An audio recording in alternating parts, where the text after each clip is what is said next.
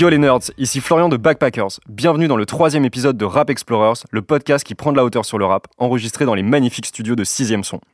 Alors que Snoop Dogg transpire éternellement le cool, que Jay-Z revisite son image à l'infini et que The Roots est devenu le groupe culte du Tonight Show, toutes les coqueluches du rap ne jouissent pas de la même atemporalité. Eminem, personnage sulfureux et immense pop star, éraille nos tympans à chaque mesure de kamikaze. Le producteur de génie Kanye West n'est plus qu'un chef d'orchestre qui vit dans une télé-réalité continue. Le Wu-Tang envoie l'équipe B à chaque concert quand il ne nous pose pas carrément un lapin. Bref, même si on grossit le trait, un problème se pose. Nos vieilles idoles doivent-elles prendre leur retraite? Les trois mousquetaires de Backpackers sont avec moi pour répondre à cette épineuse question. Un sac à dos sur les épaules, des bottes en caoutchouc aux pieds, il revient de Nantes, son fief, où il a exposé ses fines analyses sur le rap français avec Jean Morel et Mehdi Maizi. D'ailleurs, on leur fait un coucou au passage. Antoine, welcome back. Salut Flo, salut à tous. C'est bientôt son anniversaire. Malheureusement, le pauvre homme passe sa vie à écumer les concerts, tellement qu'il a la flemme d'organiser une fête digne de ce nom. Motivez-le. Envoyez HUGO au 1017, Gucci Mane tient le standard. Hugo, comment vas-tu? Salut, salut à tous. Outre-Atlantique, Donald Trump invoque super réchauffement climatique pour combattre le méchant vortex polaire. Quelques jours après, on bronze peinard sous le soleil à Paris. Il n'y a plus de saison, ma bonne dame. Positivons, Clément peut enfin ressortir ses plus belles chemisettes. Alors, heureux? Pas mal, ouais. Je profiterai juste pour dire un petit bonsoir. Merci, bonsoir à toi aussi. Messieurs, rentrons dans le vif du sujet. Euh, le rap est-il un sport de jeunes? Par ça, j'entends, est-ce qu'il y a un âge limite pour faire du rap? Est-ce qu'il y a une sorte de date de péremption qui serait imposée aux rappeurs? Moi, je pense que euh, techniquement, déjà, il n'y a pas d'âge limite pour rapper. Euh, effectivement, comme tu disais, est-ce que le rap est un sport de jeunes? Euh, Je pense que déjà, le, le rap, faut bien rappeler que c'est un art et pas un sport.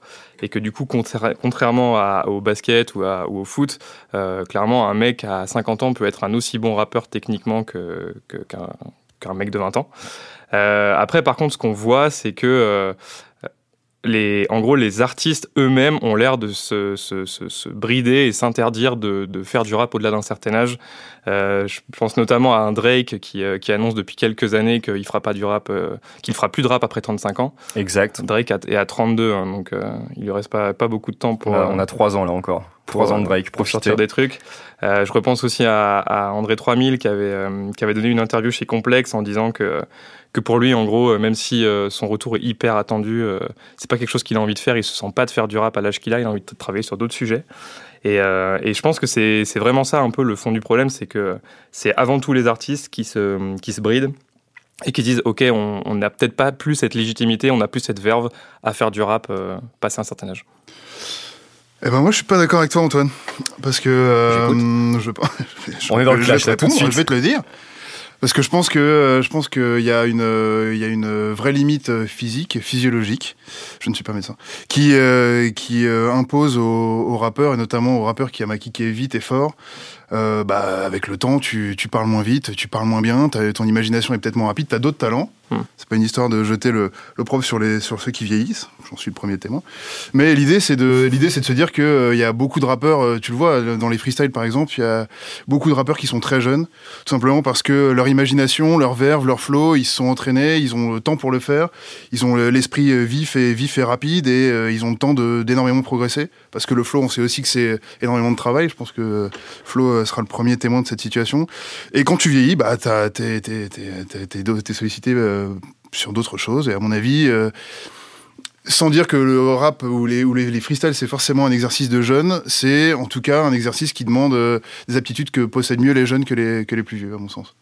Après, je pense qu'il y a- deux éléments aussi.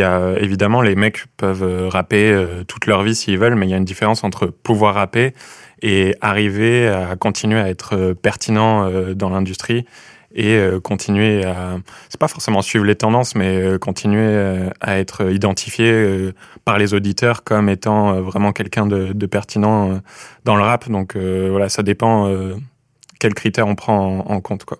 Bah, effectivement, être artiste, est-ce que c'est uniquement de la technique ou est-ce que c'est pas aussi tout un univers qu'il y a autour? Est-ce que c'est là ce que là ce, ce dont tu parles, Clément, c'est vraiment le côté euh, extrêmement technique. Ouais. Maintenant, est-ce que euh, tu vois, est-ce que c'est pas euh, plutôt être capable de proposer un univers artistique, être capable de se renouveler, par exemple? Je, je veux juste donner un exemple. Un mec comme euh, Eminem qui a fait, qui a lancé sa carrière sur ses aptitudes techniques, notamment sur un flow hyper rapide avec des images qui étaient complètement dingues et qui ont complètement révolutionné l'imaginaire hip-hop. Maintenant, quand on écoute ses derniers projets, alors je sais que je m'attire les foutes de certains, Mais quand on écoute ses derniers projets, euh, le mec, il est à côté de la plaque. Parce que il y a des choix musicaux que je ne critique pas, c'est euh, trop subjectif, mais il y a des choix aussi euh, en termes de technique pure où tu sens que le mec, bah, il a ralenti, quoi. Enfin, en tout cas, moi, c'est ce que j'entends.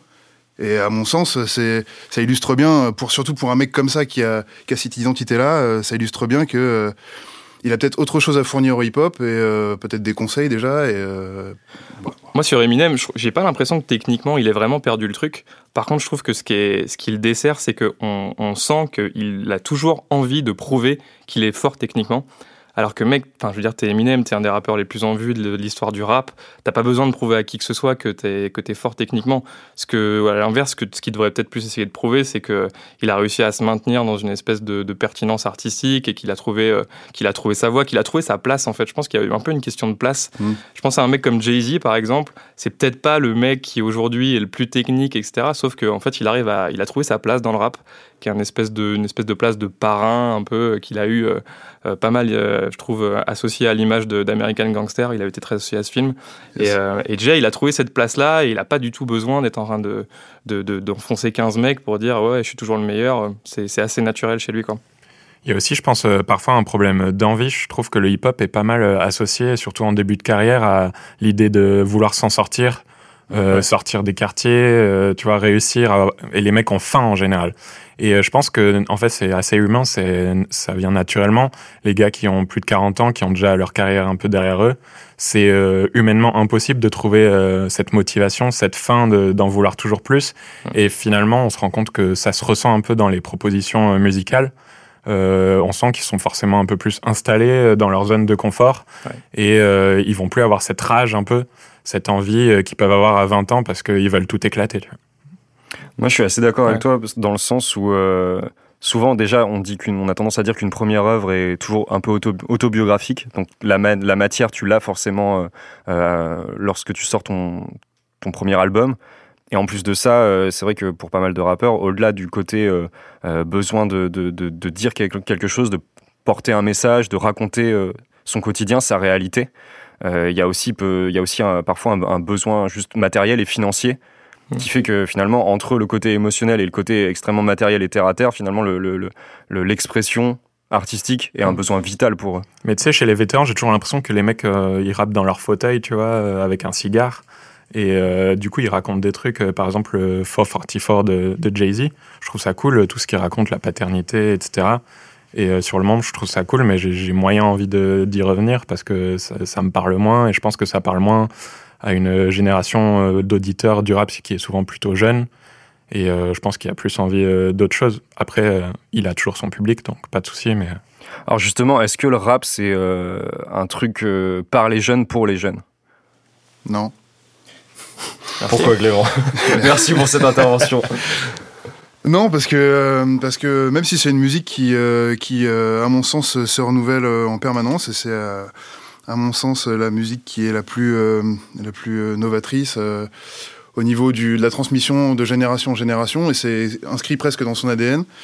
Euh, vous parliez de Jay-Z à l'instant, on peut parler de groupes plus anciens comme De La Soul, euh, qui ont, euh, qui ont euh, conquis un public dans les années 80, 90, voire 2000. Un public qui est euh, pour la plupart resté fidèle. Et euh, à côté de ça, il y a une autre industrie du hip-hop qui existe avec des mecs qui débarquent, qui ont des nouveaux codes, qui ont des nouvelles, des nouvelles références et qui sont capables d'exploser euh, et de conquérir encore un nouveau public de jeunes. Et pour autant, ces gens-là sont associés au hip-hop et peuvent cohabiter, même si je sais bien que un concert, un concert de la Soul versus Lil Pump, Allez. euh, ça me paraît un petit peu, ça me paraît un petit peu difficile à concevoir, quoique. En fait, je pense que le truc de euh, le rap par les jeunes pour les jeunes, c'est quelque chose qui est, apparu au moment où, où le rap est apparu en lui-même, euh, fin 70, début 80, parce que clairement, cette culture-là, elle s'est construite par, des gamins, enfin, elle a été construite par des gamins qui se sont, qui se sont mis en opposition avec euh, toutes les valeurs qui étaient portées par leurs parents, etc. Là, aujourd'hui, le rap a plus de 40 ans. Euh, Il y a au moins 4 ou 5 générations qui ont euh, vécu, enfin, qui ont grandi avec le rap. Et donc, du coup, bah, non, enfin, c'est pas parce qu'on a 30, 35 ans qu'on va arrêter d'écouter du rap. Après, par contre, il faut, je pense, qu'il y ait une proposition qui parle à ces mecs-là. Parce que peut-être qu'effectivement, par contre, quand tu as 30 ou 35 ans, enfin, je pense qu'on est, on est, on est des bons exemples de ça aussi, t'as pas, enfin, c'est pas les mêmes choses qui vont te parler, c'est pas le même style de rap, tu vas pas attendre la même chose de, de, la musique que ce que tu, que ce que peuvent proposer des mecs de 20 ans. Donc il faut qu'il y ait aussi, je pense, cette proposition-là qui se, qui se crée et que, et qui ait une sorte de grown-up rap un peu, euh, c'est marrant, le terme a pas mal émergé. Il y a même un site euh, qui s'est créé là-dessus. Alors, ça fait un peu rap de vieux, clairement, mais euh, je trouve que cette proposition-là, elle manque un peu. Le rap pour adultes, ouais.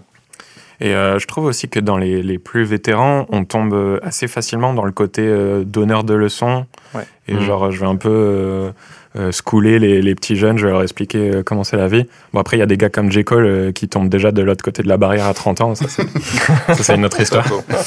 Mais euh, ouais, il y a ce côté-là, et euh, je trouve euh, ils oublient un peu le côté having fun du, du hip-hop, quoi. Hmm. Donc, je pense que ça peut vite saouler certains auditeurs, ce côté j'ai eu la carrière avant et, je vais vous apprendre la vie. Quoi. Hmm. Et du coup, je pense que ça motive aussi pas mal de mecs jeunes. Tu parlais de J. Cole, ça m'a fait penser au, au, au, petit pic que lui a lancé YBN Corday, où il a repris le morceau 1985, en, en, clairement en expliquant que, que les mecs de sa génération avaient avaient aussi leur code, etc. Et que c'était leur, manière de s'approprier les codes rap, c'était ce qu'ils faisaient. Et qu'il fallait pas forcément voir ça comme, un, comme une traîtrise ou comme un, comme un abandon de, de la culture hip-hop en tant que telle. C'est une musique de code en fait. Et euh, on le voit bien, euh, il y avait un documentaire sur Netflix qui s'appelle euh, Hip Hop Evolution, où il parle d'un morceau qui s'appelle La Dida Daddy, peut-être que je, me que je viens de l'écorcher, mais peu importe, qui a été fait, qui a été chanté par Slick Rick, il y a dans la fin des années 80 et qui a été en fait repris, je l'ai pu le constater, par euh, plus de 1000 fois dans 1000 morceaux hip-hop, et c'est certainement euh, still going. Euh, pourquoi je parle de ça? Tout simplement parce que si ça a été aussi repris, c'est que c'était presque un, un, rite de passage. On en parlait tout à l'heure, c'est presque un rite de passage. Ça a été repris par Notorious Big sur Hypnotize, je pense que tout le monde connaît ce morceau. Mm. par Kenny West sur Good Friday, par quelques petites nanas bon, qui vont émerger, je pense. je pense à Beyoncé, je pense à Miley Cyrus, même si on déborde un petit peu du, du, cadre purement hip-hop. Et euh, c'est drôle de, voir cette transmission de, de musicale de génération en génération qui euh, correspond exactement à ce qui a été fait au premier mouvement qui a été fait. Quand euh, Cooler que commence à claquer des, des vinyles de, de funk pour, pour lancer des soirées et qui commence à scratcher, tout le monde fait Waouh, c'est quoi ce truc-là? Les vieux ils disaient ouais mais t'es en train de massacrer mon, vinyle et les jeunes ils étaient déjà complètement dingues. Et on, assiste encore à ça et voilà c'est ouais il y a peut-être du rap de vieux et du rap de jeunes mais il y a, du hip hop qui évolue et c'est cool c'est cool aussi pour moi. Ce dont tu parles c'est l'aspect transmission qui est effectivement euh, intéressant et le, le, rap aussi a pu euh, se, se, passer de génération en génération de cette manière là euh, j'ai l'impression qu'il s'est aussi passé de génération en génération par des ruptures. Est-ce qu'il n'y a pas un côté tuer le père aussi euh, euh, dans ce que font les nouvelles générations qui est indispensable d'une certaine manière? Je sais pas si c'est vraiment indispensable ce côté tuer le père, mais c'est vrai qu'on sent que les nouvelles générations ont besoin de marquer une rupture avec ce qui s'est fait avant. Après, c'est aussi un moyen pour eux, je pense, de ne pas être dans la comparaison, parce que c'est vrai que quand tu, te, quand tu viens de frotter à des mecs euh, qui ont euh, plusieurs classiques à leur actif, ou en tout cas des albums qui ont super bien marché, etc., tu as un moment où tu es obligé en fait de, de, montrer que, que voilà, tu es, là un peu pour, euh, pour que, c'est toi la voix du futur. Après, est-ce que ce truc-là est indispensable? Je sais pas. Enfin, en même temps, on, voit pas mal d'exemples d'artistes qui arrivent à réussir en, en, faisant confiance à, à, des mecs de l'ancienne génération. Je pense par exemple à Logic assez récemment là, qui a, qui a invité euh, une bonne partie du Who sur euh, sur son dernier dernier projet. C'est aussi ça, ça, fonctionne aussi en fait ça je trouve de se dire voilà je, je m'inscris dans une sorte de continuité même si voilà effectivement je pense que les mecs qui écoutent Logic et qui ont 20 euh, ans aujourd'hui ils se reconnaissent beaucoup plus dans ce qu'il fait que dans, dans ce que ce que fait ce qu'a fait le Wu-Tang. Mais euh, ce que, je pense que c'est pas forcément nécessaire ce côté euh, rupture complète et, euh, et, désavouer un peu ce qui s'est fait avant. Donc pour toi, ce serait deux logiques qui cohabitent. Ouais, je pense que ça peut cohabiter. Mais est-ce qu'il n'y a pas aussi un risque de, de décalage en fait dans parce qu'on on sait que le hip-hop c'est quand même pas mal de raconter la vie dans le hood, etc. Et euh, je pense que ça aussi, ça devient compliqué quand les mecs vivent dans les Hamptons, comme ça, d'arriver à faire croire à leurs auditeurs euh, à 45 ans qu'ils sont toujours en train de, de, vendre de la drogue, etc. Il y en a qui essayent, mais je pense que il y a aussi le fait que le rap, c'est raconter sa vie, et à un moment, euh, la vie devient tellement confortable pour certains qu'ils n'ont plus grand-chose à raconter. Clairement. Alors tu parles de, tu parles de confort. Euh, je pense que c'est une des raisons pour, pour, le, pour lesquelles certains artistes euh, bon, euh, sont plus forcément dans le coup. Est-ce que, à vos yeux, il y a d'autres raisons qui font que euh, des artistes deviennent de moins en moins pertinents, perdent cette, cette pertinence, cette crédibilité, on l'appellera comme on veut? Euh, je trouve que Nas, typiquement, c'est un mec qui a su en fait euh, un peu grandir en même temps que son audience Mm. au fil de ses albums. Au début, euh, il a, réussi- il a- il- Nas, il a toujours eu un truc ultra nostalgique pour moi. Dans, dans des albums, quand il fait Where Are They Now sur, sur Hip Hop Is Dead, où il parle justement de ses- les idoles de sa jeunesse, et il se demande où elles sont passées.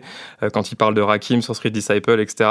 Quand il fait Daughter aussi, le, le morceau sur sa fille, je trouve qu'il arrive en fait. Il a jusqu'ici, il, enfin, il avait réussi à, à vraiment montrer qu'il acceptait son âge et qu'il évoluait et que ses fans évoluaient avec lui.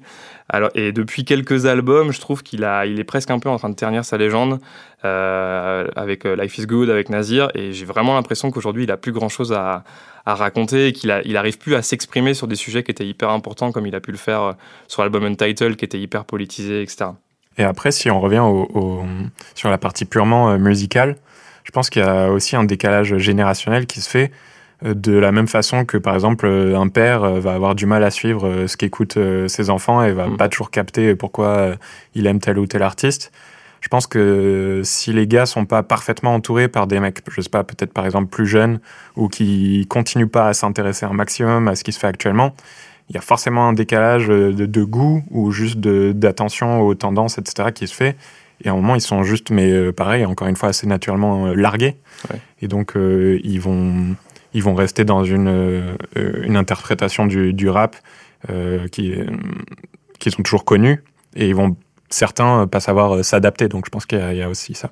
Ouais, pour moi, il y, a un- il y a un problème de niaque, tu l'as dit tout à l'heure, Hugo. Il y a quelques années, j'avais eu la chance d'interviewer Master Ace, Master Ace qui a 52 ans, qui continue à sortir des albums que je trouve plutôt pas mal. Et euh, globalement, euh, bah, il a fait tout un album sur le concept d'art jetable, le Disposable Arts. Et en fait, pour lui, c'est vraiment un truc qui a un peu, euh, qui a un peu sapé le, le- enfin, qui a vraiment modifié structurellement la- le, le- le marché rap, parce qu'en gros, euh, les, les titres, les albums et les artistes ont une durée de vie qui est beaucoup plus, beaucoup plus raccourcie. Euh, voilà, on se, au bout de quelques, quelques écoutes, on passe à un autre album et Ouais. on passe vite aussi à un autre artiste. Et donc en fait, il y a des mecs qui, avant même de devenir vieux, sont un peu, euh, bah, qui passent à la trappe parce que euh, ils n'ont pas réussi à, à- marquer le, à marquer le cut avec un, avec un album qui suit, etc. C'est clair que ça devient euh, beaucoup plus dur de faire des carrières euh, longues euh, Ouais. comme avant, où il y, avait déjà un peu moins de concurrence et euh, un rythme un peu, moins soutenu de, de sortie. Donc, euh, c'est clair qu'il y a Mm. ça aussi qui, qui joue. Euh, j'ai envie de parler, enfin, on a parlé beaucoup de boom bap, j'ai envie de Mm. parler aussi de, de cette scène un peu plus trap. Euh, moi, T.I., j'ai l'impression qu'il a eu une espèce de crise de la quarantaine. En 2016, il sort euh, Us or Else.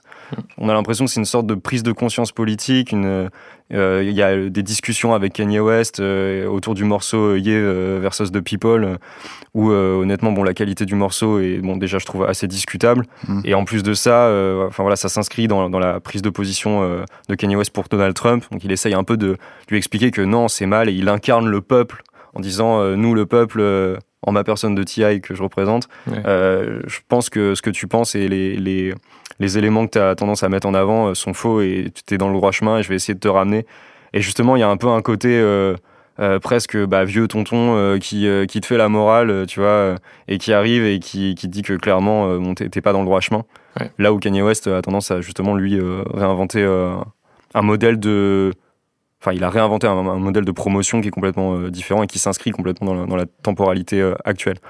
Pour moi, Kanye, c'est vraiment un peu le, le contre-exemple parfait. Enfin, Kanye, il a, il a 41 ans aujourd'hui, donc on pourrait presque le mettre un peu dans cette catégorie de mec qui pourrait commencer à être vieux pour faire du rap. Sauf que bah, Kanye étant Kanye, bon, déjà artistiquement, il arrive quand même, je trouve, à, à toujours euh, embrasser un peu les nouvelles tendances du rap. Euh, ce que font pas pas mal d'autres artistes de sa génération. Et après, euh, je trouve qu'il a, Kanye, il a, il a un truc a- qu'on retrouve un peu aussi chez Drake, c'est que je trouve qu'il a tendance à cannibaliser un peu les trucs qui marchent bien autour de lui. Euh, Quand on voit tous les co-signs qu'il fait, dès qu'il y a un producteur qui, est un peu, qui a un peu le vent en poupe, il le prend, il le prend avec lui. Il va se mettre sur les bons feats du mec qui, est, qui, est, qui fait un peu le buzz en ce moment. Enfin, Ça, plus le fait qu'il a à côté du rap une personnalité publique ultra forte et que globalement, il y a plein de gens qui suivent Kanye sans, pas, seulement pour sa musique, fait qu'en fait, bah voilà, Kanye aujourd'hui, il est, c'est le contre-exemple parfait de ce truc-là. oui. Mais après, c'est vrai qu'il fait un peu vautour et opportuniste, mais je trouve que les trucs qu'il fait, mine de rien, on peut dire ce qu'on veut, mais ça fait assez fluide et, assez naturel. Il fait pas trop le tonton gênant euh, qui arrive sur un featuring avec un jeune, etc. Alors, est-ce que cette méthode qui est utilisée par Kanye, donc notamment de devenir presque plus un chef d'orchestre, euh, que juste un producteur ou juste un rappeur. Est-ce que c'est l'unique façon de repousser euh, l'âge de départ à la retraite? Une formule qui, qui plairait beaucoup à notre président d'ailleurs. Bah pour moi, le truc clé, c'est vraiment l'entourage en fait. Si, euh, si l'artiste sent qu'il arrive à une période où bon, il peut plus suivre ce qui se passe dans les tendances, etc., la clé du, du problème, c'est de savoir bien s'entourer, d'être bien conseillé et d'arrêter de, faire les choses tout seul et euh, voilà, de savoir s'entourer. Je pense que Kanye le fait euh, très bien, mais c'est pas le seul. Euh, donc je pense vraiment que c'est un truc clé, l'entourage. Il y a l'entourage et il y a le fait aussi, je pense, de dépasser un peu la figure unique du rappeur. Moi, quand je pense vraiment à des mecs, donc euh, on a parlé de mecs de plusieurs générations en fait. Si on mm. prend des mecs qui sont un peu euh, les plus vieux qu'on puisse trouver dans le rap aujourd'hui et qui continuent à être actifs, donc je pense à des mecs comme Drake à 54 ans, à Didi à 49, en gros les mecs qui commencent à approcher les 50 ou qui les ont dépassés. Euh, je trouve que ceux qui arrivent à se maintenir et qui continuent à avoir un impact dans l'industrie, en fait, c'est ceux qui ne sont plus pas, enfin pas spécialement connus aujourd'hui juste pour leur rap, mais pour leur, leur qualité de businessman. Enfin, clairement, Jay-Z, Dre, Didi, c'est vraiment pour l'impact qu'ils ont sur le business en tant que producteur, en tant que euh, de label, etc., que, qui, sont vraiment en fait euh, actifs et impactants dans le rap, plus que par leur, euh, leur choix et leur qualité artistique. La diversification. Quoi. Exactement. Pour filer un peu cette, cette idée de, enfin cette thématique de la trappe là, dont je parlais tout à l'heure avec Ti, il y a deux autres mecs dans la trappe qui sont hyper importants à mes yeux, qui sont Young Jeezy et Gucci Mane. Et donc euh, le premier à 41 ans, le deuxième à 39 ans. Donc ils, sont, ils, sont, à peu près aussi dans cette, euh, dans cette même euh, période de leur vie. Et c'est hyper marrant de, de, voir comment les deux ont évolué. Parce que mm. tu en as un, Young Jeezy, qui est complètement coincé dans une faille temporelle. Mm, mm. En 2017, il sort Pressure, qui est un album qui sonne exactement comme en 2007. Et voilà, aujourd'hui, ces singles les plus streamés, ça reste Pluton, donc qui a été sorti en 2008, Soul Survivor en feat avec Econ, sorti en 2005. C'est pas ouf. c'est vraiment retour vers le passé, quoi, pour le coup. Et en face de ça, tu as un Gucci Mane qui, donc, du coup, est, comme lui, assez vieux à l'échelle du sous-genre qui est la trappe, et qui a connu le succès il y a 10 ans. Et en 2018, il sort Evil Genius, donc un, bon album, euh, et sur lequel tu as des feats avec Migos, Savage, Kodak Black. Euh, là, il sort en 2019 un single avec, euh, avec I Love McConnell, un peu improbable, mais au final, ça fonctionne aussi. Et euh, je sais pas, un peu une théorie là-dessus, c'est que j'ai l'impression qu'il y a un, peu une histoire de, de, ce qu'on appelle le cannibalisme puerpéral, qui est une technique de survie qu'on observe chez euh, certains rongeurs ou poissons et qui consiste à se nourrir de ses enfants. Ouais. Ah ouais. Après, dans le cas de Gucci, je sais pas si c'est vraiment nourri de ses enfants ou s'il les a pas aidés, justement. Parce que la différence entre Jeezy et Gucci, pour moi, c'est ça. C'est qu'il y a un mec qui a vraiment joué ce rôle un peu de catalyseur de la scène d'Atlanta. Et ça a été un tremplin, en fait, pour ces mecs-là. Donc je comprends qu'ils aient envie de continuer à faire les trucs avec lui. Ouais, je pense qu'il les a beaucoup accompagnés, ouais. Il les, a, il les a vus grandir, il les a, si ce n'est conseillé, au moins, euh, au moins, euh, il a compris, il a compris ce qui se passait, il les a, il les a accompagnés, il les a guidés. Et euh, bah, c'est pour ça qu'il est présent maintenant, alors que. Et du coup, il a su gagner le respect de tout le monde et tout le monde est prêt à l'aider en retour. Euh. Et aussi, il y a, y a un truc, c'est que le, son parcours avec la prison, etc., fait que il a su, je pense, conserver cette niaque dont, dont parlait Clément tout à l'heure. Hmm. Euh, son parcours a fait que, ouais, il, il, est un peu comme un jeune qui recommence une carrière à nouveau. En plus, il a perdu du poids et tout, donc il est vraiment en mode euh, start over. je suis d'accord. On est sur une vraie boucle en fait, parce qu'on s'aperçoit que le mec, il a, il a toujours une, une, histoire à raconter, comme on le disait au début, et euh, voilà, ça fonctionne. Ouais, c'est vrai que le gars, je crois, il a 41 ans, et euh, de la même façon un peu que Gucci Mane, je pense qu'il y en a plein qui croient qu'il a encore la, trentaine ou comme ça, mais en fait, non, il est, il est assez vieux. Mais en fait, le gars a réussi à se faire une carrière tellement solide sur Atlanta et à, à devenir tellement respecté par tout le monde que euh, le gars est toujours aussi pertinent à 41 ans. Euh, là, il sort un album qui va juste sortir euh, après qu'on enregistre, donc on peut pas encore donner notre avis. Mm. Mais il a toute la terre entière dessus. Ah, il y a LeBron James qui fait sa pub, etc. Donc ça montre le degré de, de pertinence que Two Chainz a. Et donc voilà, on, voit qu'à Atlanta quand même, il y a, il y a des piliers avec Gucci Mane, T.I. Mhm. Euh, et Two Chains qui arrivent à, à durer quoi. Donc euh, Sachant que ce mec revient d'hyper loin parce qu'il avait quand même eu déjà une première carrière avant de s'appeler Two Chains où c'était Titi Boy où il était euh, signé chez euh. Disturbing the Peace et Def. Jam South à l'époque. Donc il y, a, il y a un retour en, en force. Il y a un truc qui est hyper intéressant dans ce que tu dis, c'est l'ancrage local. Et c'est un truc que pour moi on peut retrouver dans, dans, dans pas mal d'artistes qui sont un peu devenus des légendes dans, dans leur, dans leur euh, ville d'origine. Ouais. Euh, je pense à Juicy J par exemple, euh, à Memphis, qui déjà avec la 36 Mafia a fait partie des vétérans en fait de, de, de, ce- de- de cette région-là. Je pense à E40 euh, dans la. Bay Area, qui je trouve aujourd'hui est un peu moins pertinent, mais continue de produire des choses et continue d'avoir le respect absolu de, Ouais. euh, de, tous les enfants de la Bay. Il y a Bun B aussi dans une moindre mesure, je Ah, pense. Houston, que- exactement. a un peu ce truc-là. D'ailleurs, Bun B, là aussi, quand même, euh, il y a c'est peut-être un micro-phénomène, mais il y a aussi des rappeurs qui ont été un peu remis au goût du jour par d'autres rappeurs plus jeunes. Clairement, euh, Asap Rocky, ce qu'il a fait sur, euh, sur UGK, c'était c'était un cadeau, quoi. C'était vraiment la passe d'ess de coucou les gars, vous pouvez revenir. et après il y a des cas vraiment à part genre Snoop Dogg. C'est juste Ouais. que le gars est tellement smooth et genre peut tellement tout faire et on dirait qu'il peut faire ça jusqu'à 80 ans que le mec reste per- pertinent et, et res- et respecté euh, pendant toute sa carrière quoi. Mais euh, je pense que c'est- vraiment un cas à part quoi. Et puis c'est un mec qui allait explorer d'autres styles musicaux aussi. Ouais, il s'en fout. Enfin, c'est pas qu'il s'en fout, mais il a, C'est un caméléon quoi. il a plus rien à prouver, le gars. Il est, euh, il est, euh, il a commencé il y a 25 ans euh, avec un succès énorme. Il a tenté plein de trucs. Il y a eu des échecs. euh, il a été un peu moqué, mais euh, il a toujours dit, euh, les gars, moi c'est bon. J'ai déjà une belle maison, j'ai un studio chez moi. Si je rate, euh, bah c'est pas grave, je fais un autre album. Mais on sent qu'il a quand même encore envie de faire de la musique, Snoop. Et d'ailleurs, je trouve que euh, on n'a pas trop parlé de la proposition là, de l'année dernière de Bible of Love, son- donc son, Ouais. son album de gospel. Sincèrement, je sais pas si vous l'avez écouté, mais euh, après, c'est vraiment cool. C'est cool, quoi. Enfin, après, je suis pas du tout expert du genre, mais euh, ça, ça sent pas le mec qui, qui s'est tapé un trip, quoi. C'est, ça fait hyper sincère et tout. Et euh, ça me rappelle aussi un peu un, un autre. Il y a d'autres artistes quand même qui ont essayé de, de se maintenir un peu en vie, euh, d'autres rappeurs qui ont essayé de se maintenir en vie en essayant de- d'explorer d'autres styles. Euh, je trouvais que c'était un peu moins réussi, mais l'année dernière, il y a aussi un super groupe qui s'est monté là entre euh, Chuck D, donc de Public Enemy, qui a 60 58 ans pour le coup, lui, euh, Be Real de Cypress Hill et les musiciens de Rage Against the Machine. Donc le, truc- le groupe s'appelait Prophet of Rage. Ouais. Il, y a eu, il y a eu quelques sorties, il y a eu un album, etc. Bon, j'ai pas eu l'impression que ça a eu un retentissement de dingue, mais ça a quand même permis, je pense, à, des mecs qui ont vraiment pris ces gars-là euh, dans les années 80 euh, de, de se refaire quand même un petit kiff avec du nouveau son et, de pouvoir, euh, pouvoir écouter des choses un peu actuelles de, de leurs idoles des années 80. quoi. Et après, il y a une autre catégorie, un peu comme ceux que tu viens de citer, mais qui, eux, ressentent pas forcément le besoin de sortir des nouveaux trucs, mais euh, ça leur convient hyper bien de, de gagner leur vie en faisant des tournées euh, partout dans le monde et en se reposant, entre guillemets, sur euh, leur carrière déjà établie, Ouais. les quelques classiques qu'ils ont déjà sortis, et euh, profiter de leur public euh, qui les suit toujours, même Mm. après euh, 20 ans après leur dernier bon, bon album. Yes. Il y a des gars comme The Far Side, Ouais. Ils sont capables de tourner, tourner, tourner pendant des dizaines d'années avec À- à deux, albums, groupes.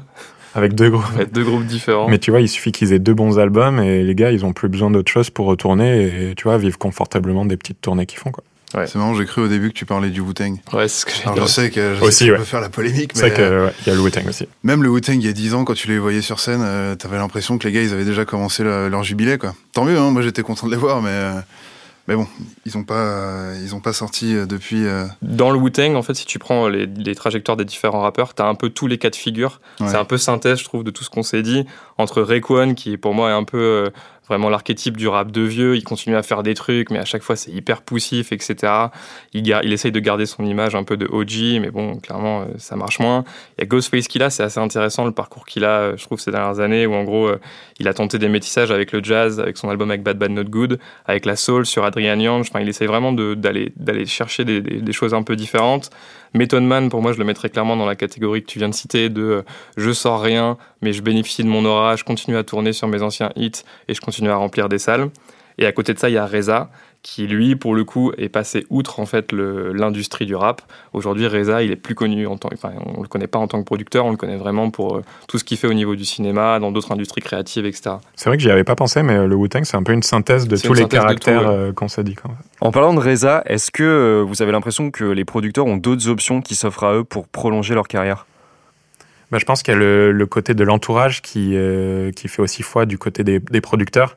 C'est-à-dire que des mecs comme euh, Kanye, on en a déjà parlé, mais même Timbaland ou des gars euh, comme ça, ils, ils finissent par s'entourer par une, une, une équipe qui est pas souvent créditée, mais on sait qu'elle est là et eux sont là juste pour valider euh, les deux trois points saillants. Mm. Mais, mais malgré ça, quand même, on voit qu'il y a un petit côté euh, euh, générationnel qui s'opère, même sur les producteurs. On voit qu'ils ont parfois du mal à garder le, le pouls de, de- des tendances, etc. Je pense euh, justement à Timbaland, mais même Pharrell. Mm. Euh, je trouve ces dernières années, Pharrell, il a fait pas mal de flops. Et je trouve, euh, si j'étais un prof, je lui mettrais mention, euh, se repose un peu sur ses- acquis. Euh, ouais, il- je trouve qu'il a un peu toujours la même recette, euh, même euh, avec euh, Nerd, etc., Ouais. euh, qui marchait un temps et, et, et aujourd'hui qui fait un peu flop à chaque fois. Et même au-delà du hip-hop, euh, il a bossé sur les albums de Timberlake ou Ariana Grande et à chaque fois, c'est tous les morceaux qu'on oublie de l'album, euh, c'est ce produit par Pharrell, quoi. Ouais. Donc, je sais pas s'il euh, il se remet un peu en cause ou quoi, mais Après, il y a le cas de Ray, hein, clairement, si on parle des producteurs. Enfin, s'il y en a un qui peut-être essaye un peu de faire de, la, de résistance. Alors, je sais qu'on est, tout le monde n'est pas forcément d'accord sur le, les dernières sorties euh, produites par Dre, que ce soit Compton, que ce soit le dernier Anderson Pack. Moi, j'ai quand même plutôt l'image d'un mec qui est un bousillé de son et qui veut continuer à rester pertinent, qui a tous les moyens du monde pour l'être, qui peut travailler avec qui il veut, mais qui a quand même un peu de mal à rester actuel. Je sais pas ce que vous en pensez, mais euh, Bah moi, Ouais, je il m'a dégoûté sur euh, Oxnard. euh, Ouais. euh, J'aimais trop la direction que Pac avait choisi de prendre avec euh, Bubble In et euh, Jail Beats, etc. Et le fait de voir qu'après l'album, ça avait rien à voir. J'ai l'impression que c'est Dre qui a imposé. euh, euh, c'est un peu ces, ces lubies de vas-y, on va faire un truc hyper soul, on va refaire de la musique comme dans les années 70, etc. Et je sais pas s'il a genre obligé euh, Pac à rentrer dans son délire. Mais euh, du coup, il a un peu flingué ce que nous, on, on attendait. Et euh, pareil, il faut, faut pas oublier qu'il a eu pas mal la main sur euh, Kamikaze de- d'Eminem aussi. Ouais. Ouais. Que bon, perso, euh, j'ai vite oublié. Ouais, en termes de prod, euh, pff, c'est Et, compliqué. hein. Et je trouve qu'il a toujours, euh, c'est toujours le patron au niveau qualité sonore et tu vois, mix, mastering, etc. Mais niveau, par contre, direction artistique et purement musicale, franchement, j'ai j'ai un peu. Lui, je pense qu'il devrait prendre sa retraite euh, pour en venir au titre de, de notre podcast. Et ça me fait mal de le dire. Il y, a des mecs, euh, enfin j'essaie de penser à des, des- à des producteurs un peu vieux qui arrivent quand même à, t- à tirer leur épingle du jeu. Il y a deux mecs qui me sont venus en tête.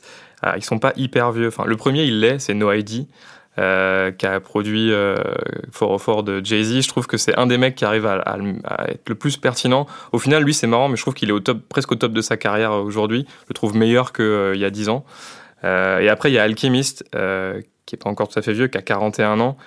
Je trouve qu'Alchemist, c'est marrant, c'est, il est un peu ce rôle de gardien d'une, forme de rap un peu boom bap à l'ancienne, mais en même temps, il arrive toujours à être respecté par des mecs plus modernes, il arrive à placer un son sur, le, sur Damn de, de Kendrick. Enfin, il, a un côté un peu, il joue sur les deux tableaux et c'est, euh, Ça me fait penser à Nice Wonder aussi, un peu dans Ouais. la même veine, je suis d'accord. qui, euh, qui est devenu le, le mentor de Rhapsody, qui Ouais. euh, a sorti euh, pas mal de morceaux sur le, le premier album de, enfin le, le, le- le précédent album de- d'Anderson Paak, Malibu, Ouais. qui a aussi produit euh, un ou deux morceaux sur Oxnard, peut-être peut-être même les meilleurs. Et euh, ouais, Dem aussi de Kendrick. Ouais, Ouais. absolument. Bref, il est toujours là, mais il se met un peu en retrait. En fait, ça me fait un peu penser à ces vieux sages qui se disent Ok, moi j'ai j'ai connu une époque, j'ai un savoir-faire, je me mets un peu en retrait, je laisse la nouvelle génération, je les accompagne. Et euh, tant que je peux leur donner des tuyaux, euh, j'y vais. Et je- j'évite de faire des faux pas parce que, parce que je suis trop vieux, euh, je peux me casser les os avec ça. Ok messieurs, merci beaucoup pour vos points de vue. Je pense qu'il est temps de passer aux capsules.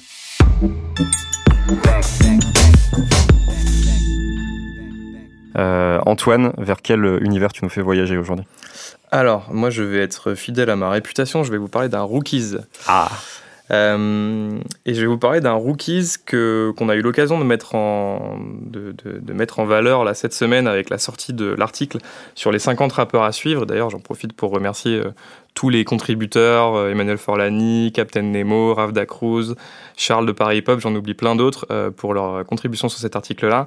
Euh, donc Tutmose, qui est donc le rappeur dont je veux vous parler, qui est un rappeur d'origine nigériane qui a déménagé à Brooklyn en 2002 et je vais vous donner une anecdote qui est, qui est importante pour comprendre sa carrière, c'est qu'il a déménagé, en fait, il a quitté donc euh, le Nigeria en 2002 suite à l'incendie de l'arsenal de Lagos, que je, dont j'avais jamais entendu parler, et qui est un truc qui a quand même fait euh, beaucoup de, beaucoup de victimes et qui a, euh, enfin, qui a engendré pas mal de déménagements. Il y a pas Mhm. mal de gens qui ont quitté le Nigeria suite à ça. Euh, et donc il a quitté le Nigeria pour aller à Brooklyn, où il s'est installé avec sa famille. Et en fait, euh, bah, depuis, euh, cette place forte du hip-hop qui est Brooklyn, il a réussi à, faire, son, petit chemin euh, tranquillement. Il a sorti l'année dernière une mixtape qui s'appelle Man on Fire, qui est donc d'ailleurs une référence sûrement à ce traumatisme qu'il a eu en enfance. la mixtape est vraiment ultra bien produite, c'est vraiment quali pour un artiste qui est à ce niveau dans sa carrière. il a réussi à rassembler autour de lui des mecs comme Scott Storch, il y a Badou qui est sur le dernier morceau, il y a Jake Rich que je vous invite aussi à aller écouter, qui est un New-Yorkais. Et globalement, euh, je suis hyper optimiste par rapport au développement de cet artiste-là. Il a sorti trois gros bangers euh, en singles euh, cette année, en 2019. notamment un titre qui s'appelle Wade Up, qui est vraiment très très, enfin qui a un gros potentiel. Donc voilà, je vous invite à aller le, aller l'écouter. Il est bien sûr dispo dans la playlist Rookies. Allez vous abonner et ça s'écrit T H U T M O S E. Thutmose. Thutmose, ok. Hugo, tu vas nous parler d'un duo qui est aussi d'origine américano-nigérienne, si je dis pas de bêtises. Oui, ça fait une bonne euh, transition. Comme d'habitude, moi aussi, je vais vous parler des prochains concerts euh, que vous pouvez aller voir, euh, notamment sur Paris. mais je vais vous parler de Van Jess, qui était un peu la, grosse révélation R&B qui m'a flingué mon année 2018. Et comme tu l'as dit, elles sont donc ces deux, deux filles qui sont d'origine nigérienne aussi. Et elles ont sorti un super album qui s'appelle Silk Canvas en 2018, où on retrouve notamment Ketranada, Godlink, mm. Masego, etc. Donc c'est vraiment un Tout petit ce qu'on aime. Les collabs sont incroyables sur cet album. C'est vrai. vraiment un pur album. Euh, si vous l'avez pas écouté, euh, n'hésitez pas. Et donc, elle passe euh, le 1er avril. Ce n'est pas une blague. au pop-up du label à Paris. Donc, pour ceux qui connaissent pas, c'est une salle assez petite, donc ça veut dire deux choses, c'est que les places vont partir vite, et que deux, ça sera une ambiance assez intimiste, donc euh, je pense qu'il y a tout pour faire un joli concert. Ok, donc euh, le concert le 1er avril au pop-up du label, et l'album à écouter, Silk Canvas. Exactement. Ok, et enfin Clément. Oui. De quoi vas-tu nous parler? Moi, je vais vous parler d'un artiste euh, canadien qui vient de Toronto, qui euh... non, il s'agit pas de Drake, désolé. Merde. Pour autant, c'est un jeune artiste qui s'appelle Claremont the Second, qui euh, a la particularité d'être jeune, d'avoir sorti en six ans de carrière déjà sept projets. Et pourquoi je vous en parle maintenant? Déjà parce que vous allez retrouver un superbe portrait qui a été euh, rédigé par votre serviteur sur le site backpackers.com. Et euh, surtout parce que ce, ce, il, a, il vient de sortir un projet, un, un EP qui s'appelle Do You Drive, qui euh, présente la particularité d'être, euh, à mon avis, son plus consistant, qui est euh, qui, qui, reprend des morceaux bien bien construits avec du rap. Il rappe différemment sur chaque morceau et, et ma foi, c'est plutôt un artiste que je vous recommande très fortement si vous aimez la belle musique qui saura caresser vos oreilles. Ok, merci beaucoup Clément. Euh, il est temps de conclure ce podcast. C'était le troisième épisode de Rap Explorers sur le départ à la retraite, fortuit ou non, de nos vieilles idoles. Merci beaucoup à Antoine, Hugo et Clément, les trois mousquetaires. Merci à Antonin, le cardinal qui tire les ficelles et surtout les câbles à la technique. et enfin, merci à l'agence 6 Son qui nous ont prêté leur magnifique studio. Suivez Backpackers sur les réseaux. Abonnez-vous au podcast Rap Explorers sur Spotify, Apple Podcasts, SoundCloud. Vous connaissez. À dans un mois, buvez de l'eau et restez gang. Ciao.